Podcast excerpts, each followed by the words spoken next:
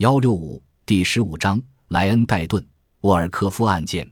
莱恩德顿从未为特务机关工作过，但一次发生在他身边的意外事件使他产生了创作灵感，写出了许多间谍小说。德顿一九二九年出生在埃奇维尔大道的一所济贫院，他父亲既是坎贝尔·道奇森的私人司机，又是不列颠博物馆图片资料的保管员，他母亲则在道奇森家当厨师。他还为前白俄法西斯主义的狂热分子安娜·沃尔科夫做饭。一天夜里，英国特别行动部接到马克思·维尔奈特的紧急指令，前来逮捕沃尔科夫。德顿记得，当时一群身份不明的人是乘着普通轿车来的。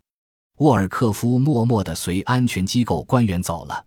他们把他带走后，一种从未有过的空虚感袭上他的心头。对此，德顿记忆犹新。很久以后，他才知道沃尔克夫和泰勒·肯特被指控犯有窃取罗斯福和丘吉尔两人之间函件副本的罪行。德顿认为，作家与间谍之间有许多相同之处。他有意装出一副平庸的样子，这样他在观察的时候不会引起旁人的注意，在偷听别人谈话时不会招来别人的怀疑。他始终与他虚构的间谍生活在一起。精心安排他们生活中的每一细节。写作期间，他完全沉浸在他虚构的世界里，不允许有任何干扰。这种全身心的投入，使得他写出了非常生动的作品。